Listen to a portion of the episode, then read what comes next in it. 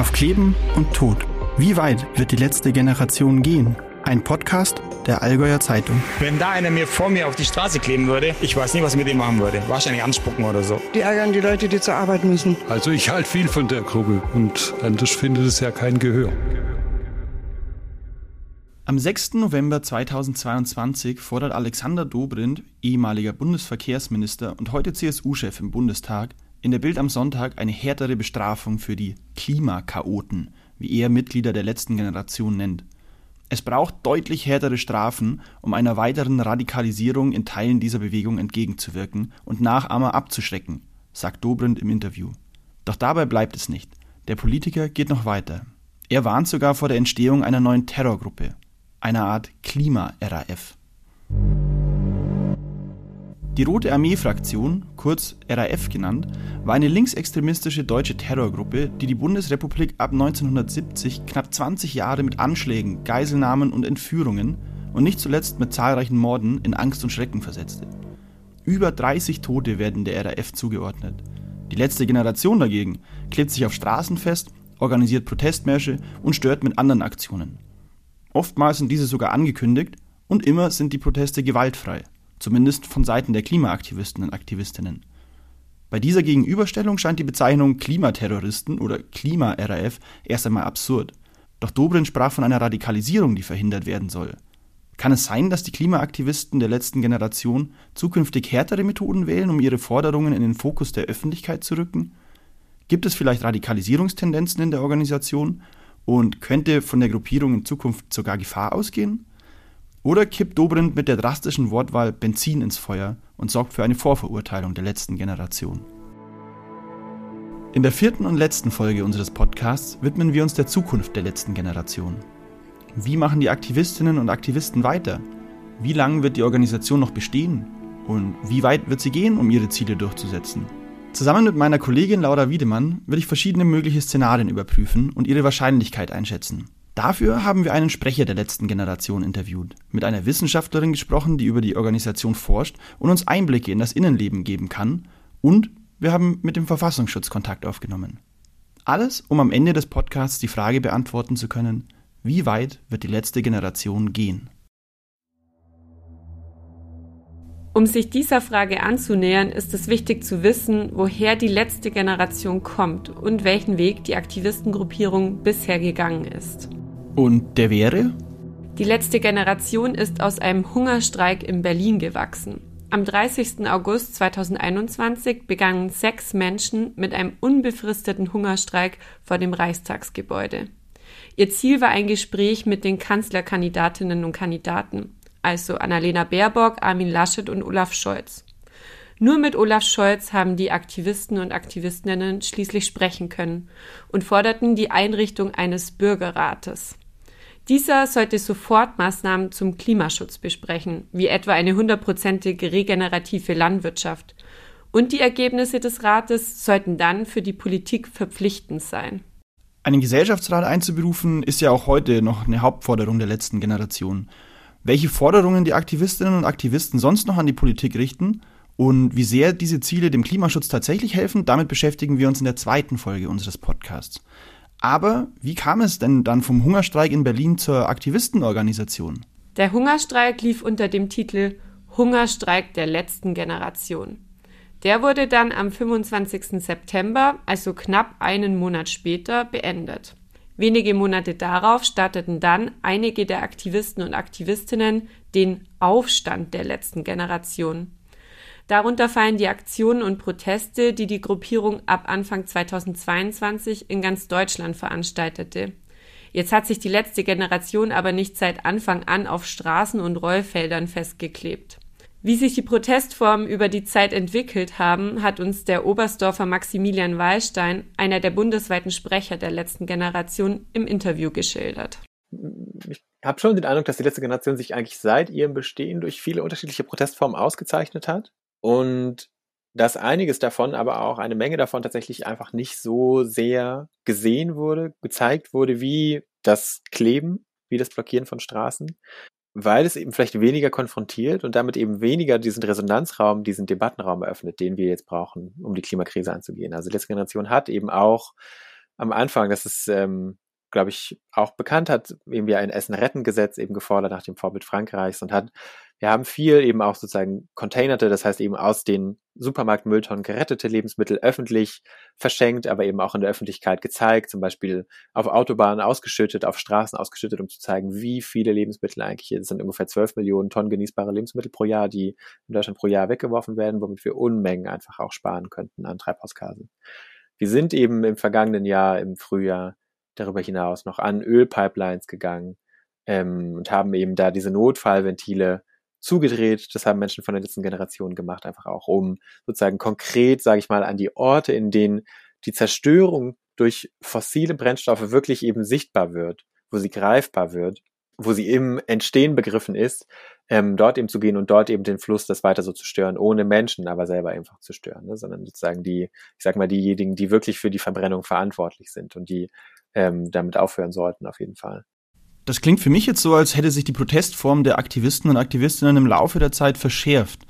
Also ich meine, am Anfang waren öffentlich zugängliche Supermarktcontainer das Ziel und heute marschieren Mitglieder der Gruppierung auf Flughäfen oder sprühen Privatjets mit Farbe an und kleben sich auf Rollfelder.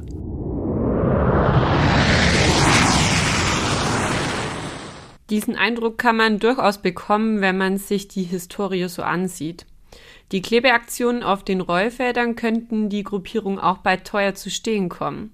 Denn der Flughafen Düsseldorf zum Beispiel prüft Schadensersatzklagen gegen die letzte Generation in Millionenhöhe, was die finanziellen Mittel der Gruppe schnell übersteigen würde. Doch Max Wallstein erklärt den Wandel in der Protestform da etwas anders. Ich würde sagen, dass wir die Wahl der Protestorte auch an das anpassen, was wir zu vermitteln versuchen. Also wir haben eben konkret für ein Essen-Retten-Gesetz eben protestiert und deswegen haben sich da die Supermärkte mehr angeboten als die Rollfelder der Flughäfen natürlich. Und wir haben im Sommer 22, im Frühling und Sommer 22, als es eben im Zuge des Angriffskriegs von Russland auf die Ukraine zur Debatte stand, ob jetzt aus der Nordsee wieder mehr Öl gebohrt werden soll, haben wir dann eben gerade versucht, auf das Thema Öl und insbesondere Öl, das hier aus, aus der Nordsee kommen sollte, das der Wirtschaftsminister gefordert hatte oder angesprochen hatte, eben gerade dieses Thema Öl auch in den Fokus der Proteste gerückt. Und wir versuchen eben, passen eben diese Orte dem an, was wir aufzuzeigen versuchen. Und wenn wir eben aufzeigen wollen, dass dieser extreme Überkonsum superreicher Menschen die mit Privatjets über unsere Köpfe fliegen, während wir uns hier darüber streiten müssen, ob wir nur noch drei oder fünf Minuten duschen dürfen oder einmal die Woche Schnitzel essen oder nicht. Ja, während dieser Superkonsum weiter besteht, dieser Überkonsum, dann müssen wir natürlich an diese Orte gehen, an denen wir das aufzeigen können. Da hilft es uns nicht mehr, an die Supermarktmülltonnen zu gehen. Das heißt, die Idee ist eher zu zeigen, wo wird diese absurde Zerstörung unserer Lebensgrundlagen offensichtlich, am meisten offensichtlich und wo passt das zu dem, was wir gerade zeigen wollen. Und darum geht es in dem Fall. Die letzte Generation richtet ihre Protestform also immer wieder neu aus. Heißt das, dass die Klebeaktionen bald der Vergangenheit angehören könnten? Die Straßenblockaden der Organisation sind tatsächlich ein sehr häufiges Mittel. Warum sie diese Form so oft wählen, liegt einfach daran, dass die Blockaden der Gruppierung am meisten Aufmerksamkeit verschaffen und laut Wallstein bisher keine andere Protestform so effizient dem Zweck der Gruppierung gedient hat. Es wird immer wieder viel gesagt, es ist ja toll, dass ihr protestiert, aber nicht so, macht doch mal was anderes, geht doch mal dahin, geht hierhin, geht zum Bundestag, geht zu den anderen, die verantwortlich sind. Und ja, ich sage einfach da auch sehr gerne allen Leuten, die das sagen, wir versuchen das alles. Und wir laden jeden und jeden ein, die oder der sagt, hey, ich habe was Besseres, ich habe was anderes, ich kann euch sozusagen noch einen Vorschlag oder einen Tipp geben, das und das funktioniert. Bitte, macht es. Wir brauchen es alles. Ja, jeder und jeder muss jetzt den eigenen Beitrag leisten. Wir haben es gesehen, dass offensichtlich die Konfrontation zumindest dazu führt, dass es irgendwie im Gespräch bleibt. Wir versuchen es auf jeden Fall immer auch anders, aber bisher sind eben zum Beispiel diese Proteste mit dem Privatjet oder mit den Ölpipelines weniger auf Resonanz gestoßen ähm, als die Proteste auf der Straße. Dann gibt es auch immer wieder Menschen, die sagen, man soll die Forderungen der letzten Generation erfüllen. Also zum Beispiel ein Tempolimit von 100 km/h auf den Autobahnen einführen oder ein 9-Euro-Ticket für alle, um den ÖPNV attraktiver zu machen. Denn dann würden die für viele Menschen nervenden Proteste aufhören. Wie wahrscheinlich ist dieses Szenario denn? Das haben wir auch Maria Christina Nimmerfroh gefragt. Die fleißigen Hörerinnen und Hörer des Podcasts dürften sie schon aus Folge 1 kennen. Nimmerfroh ist Sozialpsychologin und forscht an der Hochschule Bonn-Rhein-Sieg zur letzten Generation. Anfangs schlich sie sich undercover bei der Gruppierung ein. Mittlerweile tritt sie mit ihrem Klarnamen auf.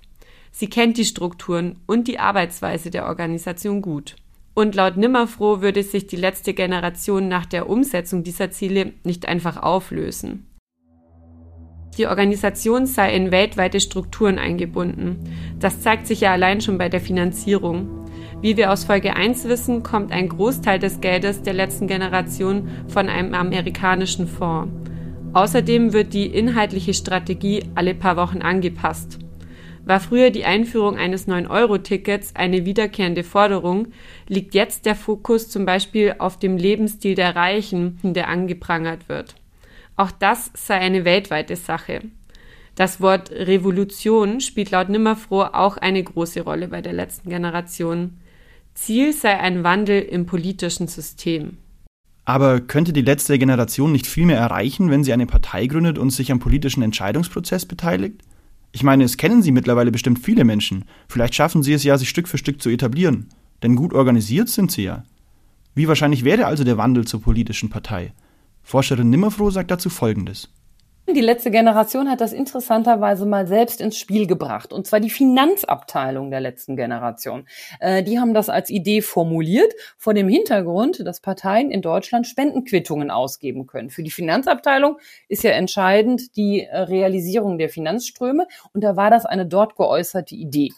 Äh, ich glaube nicht, dass das umgesetzt wird. Aus ähm, äh, ideologischer Hinsicht wird aus der letzten Generation keine Partei werden, weil die ähm, eigene Idee immer der Widerstand ist, also auch über das Überschreiten von Normen. Und das würde mit dem Handeln einer Partei äh, im Widerspruch äh, stehen. Insofern glaube ich nicht, dass die letzte Generation eine Partei wird. Dieses Szenario kam auch im August 2023 nochmal ins Spiel. Denn man könnte die öffentliche Kritik von Luisa Neubauer, einer der Galionsfiguren der Fridays for Future Bewegung in Deutschland, als Hint in diese Richtung verstehen. Neubauer hat auf die letzte Generation angesprochen, für strategische Handlungen plädiert und mahnte, es sei wichtiger, etwa für ein Tempolimit Parteien an einen Tisch zu bekommen, die sich bisher dagegen aussprechen und die zu überzeugen, anstatt immer radikalere Aktionen zu fahren. Auch Jim Ski, seit Ende Juli 2023 Vorsitzender des Weltklimarates, hat sich kurz nach Amtsantritt gegen Schwarzmalerei und Untergangsszenarien beim Klimawandel ausgesprochen.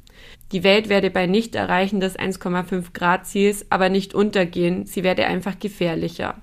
Ski plädiert für das Engagement der Einzelnen, auch in Gremien und auch auf kommunaler Ebene. Engagiert euch, sitzt nicht auf dem Sofa und schaut den Debatten über den Klimawandel zu. Jeder Einzelne kann etwas tun, sagte der Weltklimaratschef. Doch wie lange der Weg an den Tisch sein kann, an dem politische Entscheidungen getroffen werden, zeigt ein Blick in die Vergangenheit. Man muss sich nur den Weg der Partei Bündnis 90 Die Grünen anschauen. Die Ursprünge der Partei sind eng mit der Anti-Atomkraftbewegung in Deutschland verwoben. Die Grünen wurden 1980 gegründet. 1991 folgte dann das Bündnis 90. 1993 kam es zum Zusammenschluss. Zum ersten Mal Teil der Bundesregierung waren die Grünen dann im Kabinett Schröder, also ab 1998 zusammen mit der SPD. Die letzten Atomkraftwerke wurden schließlich im April 2023 vom Netz genommen, also 43 Jahre nachdem die Bewegung erstmals auf die politische Bühne getreten ist. Das ist natürlich eine lange Zeitspanne. Die letzte Generation protestiert aber dafür, dass die Politik jetzt die Grundlagen dafür legt, um die Erderwärmung zu begrenzen. Die Dringlichkeit gehört praktisch zur DNA der letzten Generation. Deswegen hadert auch Max Wallstein mit der Idee einer Parteigründung. Für uns steht bei allem, was wir machen, einfach an erster Stelle, dass wir, und ich will, will nicht müde werden, es zu sagen, dass wir wirklich mit Vollgas in die Klimahölle fahren. Und wir versuchen, so gut wie wir können, auch unter persönlichem Einsatz eine Strategie zu finden, wie möglichst viele Menschen das jetzt eben an sich heranlassen, in ihr Herz lassen und wirklich einfach merken, wir können nicht so weitermachen wie bisher. Wir sehen gerade nicht, dass eine der etablierten Parteien das in der Kürze der Zeit, die es noch gibt, die wir dafür einfach noch haben, weil das diese Wende dahin, dass wir das wirklich umsetzen und akzeptieren, auf jeden Fall innerhalb der nächsten sehr wenigen Jahre stattfinden muss. Dass eine der etablierten Parteien das irgendwie auch noch hinbekommt das werden sozusagen die Grünen, die jetzt gerade in Regierungsverantwortung sind, tun das irgendwie nicht und sind natürlich einfach auch genauso eben zum Beispiel, ich sag mal im Anführungszeichen, im Berliner Lobbyzirkus einfach auch einfach gefangen, so wie, wie viele andere Parteien, glaube ich, einfach auch. Ähm, ich will da niemandem sozusagen eine Böswilligkeit unterstellen, aber es passiert eben nicht, obwohl alle wissen, dass es eben passiert. Und wir versuchen eben deswegen unter Aufrechterhaltung einfach der demokratischen Entscheidungsprozesse, ähm, unter Respekt für das Grundgesetz und für das Parlament eben jetzt auch für eine schnellere Variante zu plädieren und die eben dieser Gesellschaftsrat wäre. Das heißt, wir denken eben nicht daran, was könnten wir in fünf oder zehn oder zwanzig Jahren machen als Partei, sondern was können wir in den nächsten vielleicht zwei, vielleicht drei, vielleicht aber auch weniger Jahren machen, solange wie dieses Entscheidungsfenster effektiv noch besteht. Solange wie uns, ich sage es in Anführungszeichen, die Sache noch nicht komplett um die Ohren geflogen ist. Dann scheint das Szenario einer Parteigründung also, zumindest zentral von der Spitze gesteuert, eher unwahrscheinlich. Aber wenn ich das jetzt so höre, dass die letzte Generation nicht in die Politik gehen, aber Politik machen will, und wenn sie bei den Maßnahmen, die sie fordern, einen solchen Handlungsdruck sehen, das klingt schon danach, dass sie mit fortschreitender Zeit immer mehr unter Druck geraten und dann vielleicht zu härteren Maßnahmen greifen. Also sich radikalisieren. Die letzte Generation radikalisiert sich. Ähm, aus psychologischen Gründen passiert Folgendes. Die Organisation und die Entscheider äh, werden weniger, beziehungsweise durch die Angriffe von außen, also auch zum Beispiel die Ermittlungsverfahren, rückt man enger zusammen. Das sind ganz normale äh, Gruppenphänomene aus der Psychologie und dadurch wird man radikaler, stärkerer Ablehnung von Andersdenkenden, ähm, stärkere Konzentration auf eigene Ziele. Und ich merke auch in den letzten Monaten, dass die Fehlentscheidungen in der letzten Generation zunehmen weil die Gruppe der Entscheider einfach zu klein ist. Das ist eine völlig normale psychologische Entwicklung, die aber natürlich für eine Organisation dieser Größe mit der Bekanntheit auch sehr riskant ist.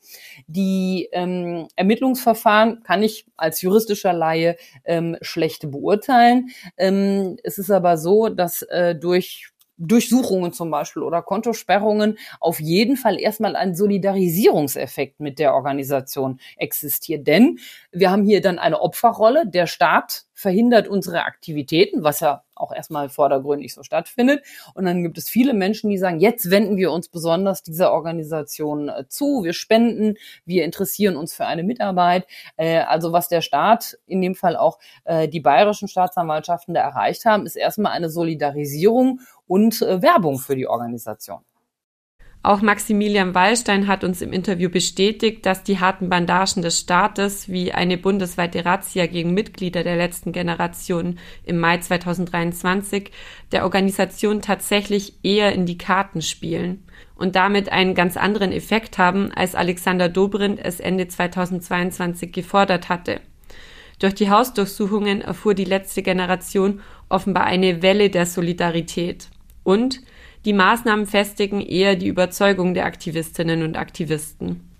Dass das einfach nur uns in der Klarheit darin bestärkt, wenn sich staatliche Stellen aufgrund von friedlichen Sitzblockaden, aufgrund davon, dass wir solche Banalitäten wie ein 9-Euro-Ticket und wie 100 km/h Tempolimit fordern würden, wenn sich staatliche Stellen dazu hinreißen lassen, Häuser eben zu durchsuchen, zum Teil eben mit vorgehaltener Waffe in Wohnungen einzudringen und Menschen morgens, die noch im Bett liegen, zu bedrohen, dann ist es offensichtlich so, dass wir an der richtigen Stelle stören. Und das merken sehr viele Menschen in der Gesellschaft auch. Wir haben danach so viele Anmeldungen über unsere Website gehabt, über unsere Website, die wir auch binnen weniger Stunden wiederherstellen konnten, weil die Sicherheitsbehörden da sehr, oder für uns zum Glück einfach äh, sehr amateurhaft vorgegangen sind, eben wie sie die Website down und weggenommen haben. Ähm, wir hatten so viele Anmeldungen wie noch nie tatsächlich vorher auch. Und die Reaktion der Menschen ist tatsächlich eher, wenn wenn die Politik sich euch gegenüber, obwohl ihr auch unser Anliegen vertretet, obwohl ihr das vertretet, was wir eigentlich auch wollen. Auch wenn wir nicht unbedingt den Mut haben, uns jetzt auf die Straße zu kleben. Aber wenn die Politik euch gegenüber so vorgeht, dann ist hier für uns eine rote Linie überschritten. Und das ist eine, Reaktion, die wir von sehr vielen Stellen einfach auch gehört und gesehen und erfahren haben, dass umso mehr Menschen danach einfach auch dazugestoßen sind, sich gesagt, gesagt haben, ich bin jetzt auch bereit, mich zu engagieren, ich bin bereit zu spenden, ich bin bereit, in den Protest zu gehen. Und die Reaktion ist insgesamt eher eine bestärkende gewesen. Dass es Radikalisierungstendenzen in der Organisation gibt, dem würden wohl die meisten Mitglieder der letzten Generation klar widersprechen. Denn für sie ist friedliches Handeln oberste Maxime. Das zeigt sich auch daran, dass sich die Aktivistinnen und Aktivisten bislang nicht wehren, wenn sie bei Straßenblockaden angegriffen oder beschimpft werden. Etwa wie der Aktivist Maximilian Hassold, mit dem wir uns für die erste Folge des Podcasts unterhalten haben. Er schilderte uns, dass er bei einer Blockade des Elbtunnels in Hamburg mehrfach gegen die Tunnelwand geworfen wurde. Die Mitglieder der letzten Generation versuchen bei solchen Fällen eher in die inhaltliche Diskussion zu gehen, sofern das im Rahmen der Umstände eben möglich ist. Auch in unseren Gesprächen mit der Polizei haben die Beamten nicht von aggressiven oder gar handgreiflichen Mitgliedern berichtet. Welchen Stellenwert die Gewaltfreiheit innerhalb der Gruppierung einnimmt, hat uns Maximilian Wallstein erklärt. Ja, Gewaltfreiheit bedeutet, glaube ich, den Grundsatz, den wir, auf den wir uns als Wert gesellschaftlich alle geeinigt haben, dass wir Gewalt ablehnen, weil Gewalt per se schlecht ist. Wir haben uns darauf geeinigt, diesem Staat sozusagen das Gewaltmonopol an die Polizei abzugeben, die und eben die Entscheidung darüber an die, an die Gerichte abzugeben. Und dies ist ähm, ein absolut wichtiger Grundsatz unseres Zusammenlebens hier. Und wir wollen gerade eben als letzte Generation diese Grundwerte dieses Zusammenlebens, auf die wir uns geeinigt haben, schützen. Das hört sich an, als würde die Organisation mit beiden Beinen fest auf dem Boden der Verfassung stehen. Wie weit wird denn die letzte Generation nun gehen? Verfassung ist genau das richtige Stichwort. Wir haben, um diese Leitfrage unseres Podcasts bestmöglich beantworten zu können, beim Verfassungsschutz nach einer Einschätzung gefragt. In dem Fall hast du ja das Gespräch geführt, Michi. Ich habe nach mehreren Tagen ohne Rückmeldung einen Anruf mit unterdrückter Nummer bekommen. Da ich im Homeoffice war, wollte ich erst gar nicht rangehen, da ich nicht erkennen konnte, ob der Anruf von meinem Telefon auf der Arbeit weitergeleitet wurde oder ob mich jemand privat anrufen wollte. Ich habe dann trotzdem abgehoben und wer sitzt am anderen Ende der unterdrückten Leitung? Na klar, der Verfassungsschutz. Und was hat der Verfassungsschutz dann gesagt? Einen Videocall oder ein aufgezeichnetes Gespräch, das wir in diesem Podcast hätten abspielen können, haben die Geheimdienstler abgelehnt. Aber was mir der Mann am Telefon sagen konnte, war, dass sich die Einschätzung des Geheimdienstes zur letzten Generation seit der letzten öffentlichen Äußerung von Verfassungsschutzchef Thomas Haldenwang nicht geändert hat. Im März 2023 hat der gegenüber dem Redaktionsnetzwerk Deutschland erklärt, dass es keine hinreichenden Einheitspunkte gibt, um die letzte Generation als extremistisch einzustufen. Auch wenn die Mitglieder laut Heidenwang teils kriminell handeln, ändere es nichts an dieser Einschätzung. Zudem agiere die letzte Generation mittlerweile überwiegend mit strafrechtlich relevanten Protestformen. Aber Extremismus setze eine Bedrohung der freiheitlich-demokratischen Grundordnung voraus. Und das sehe Haldenwang bei der letzten Generation nicht. Und diese Ansicht ist kein Einzelfall. Haldenwang ist sich hier mit den Chefinnen und Chefs aller 16 Landesämter für Verfassungsschutz und auch mit dem Bundeskriminalamt einig. Das BKA sehe zudem auch keine Radikalisierungstendenzen bei der Gruppierung, schreibt etwa die Tagesschau Mitte Juni 2023. Trotzdem behält der Verfassungsschutz die Klimaaktivistinnen und Aktivisten weiter im Auge. Denn es gibt laut Heidenwang linksextremistische Gruppen, die versuchen, die Bewegung zu unterwandern. Mitte Juni sagte der Präsident des Verfassungsschutzes gegenüber dem ZDF, dass die letzte Generation nicht auf dem Weg zu einer terroristischen Vereinigung ist. Okay, fassen wir nochmal zusammen. Die letzte Generation hat sich seit ihrer Gründung in ihren Aktionen gesteigert. Zumindest was die strafrechtliche Relevanz der Proteste angeht. Das heißt, während sie anfangs Container plünderten, legen sie heute Flughäfen und Straßen lahm und riskieren dafür höhere Bestrafungen durch gerichtliche Urteile. Die Aktivistinnen und Aktivisten rücken durch massive Reaktionen des Staates, wie etwa die bundesweite Razzia, näher zusammen und radikalisieren sich im sozialpsychologischen Sinne. Das ist aber laut Maria Christina Nimmerfroh ein üblicher psychologischer Prozess und bedeutet noch lange nicht, dass die Handlungen auch extremistisch werden. Es gibt keine Anzeichen dafür, dass von der letzten Generation Gefahr ausgeht. Darüber sind sich im August 2023 Verfassungsschutz und Bundeskriminalamt einig. Beobachtet werden aber vereinzelt Unterwanderungsversuche aus der linksextremistischen Szene. Die von Alexander Dobrindt beschworene drohende Klima-RAF ist also aktuell noch nicht absehbar. Für die Zukunft ist damit zu rechnen, dass die letzte Generation weitere Protestformen ausprobiert. Bei diesen neuen Protestformen kann es sein, dass die Straftaten der Vereinigung schwerer werden. Denn die Zeit drängt nach Meinung der Aktivistinnen und Aktivisten. Dass von den Aktionen tatsächlich Gewalt ausgehen wird, ist unwahrscheinlich, denn die Aktivistinnen und Aktivisten halten das Prinzip der Gewaltlosigkeit hoch und haben das schon unter höchstem Druck und teilweise bei tätlichen Angriffen auf einzelne Mitglieder unter Beweis gestellt. Was auch feststeht, die Straßenblockaden werden nicht aufhören. Denn das Business der Organisation ist Stören. Und dafür hat die letzte Generation bislang noch keine effektivere Art und Weise gefunden. Dass aus Sicht der letzten Generation die Zeit drängt, hat uns Maximilian Wallstein in dieser Folge geschildert. Wie lange die letzte Generation aber ihre Proteste noch fortführt, bleibt abzuwarten. Maria Christina Nimmerfroh teilt dazu ihre Einschätzung. Ähm, ich gebe eine Antwort ähm, für Deutschland. Ich glaube nicht, dass sie in Deutschland weiter ähm, so in diesem Maß aktiv sein wird. Also ich glaube nicht, dass es die in der letzten, die letzte Generation in zehn Jahren äh, als Organisation, die in der Öffentlichkeit so präsent ist, ähm, weitergeben wird, äh, weil sich Protestformen, weil sich der thematische Umgang äh, mit Klimawandel äh, so weit verändern wird, dass der Blick einfach ein ganz anderer ist. Also die letzte Generation ist heute zu klein, um über diesen langen Zeitraum weiter zu existieren. Das war Auf Kleben und Tod. Wie weit wird die letzte Generation gehen? Ein Podcast der Allgäuer Zeitung. Hosts, das sind ich, Michael Mayer und Laura Wiedemann. Skript und Recherche Simone Hertle, Marina Kraut, Laura Wiedemann und Michael Mayer. Produktion, Intro und Outro Tobias Kloß. Grafik Konstantin Gigerich und Jasmin Einsiedler. Besonderer Dank geht an Sascha Borowski, Helmut Kustermann, Emil Jajes, Vitalis Held und Holger Mock.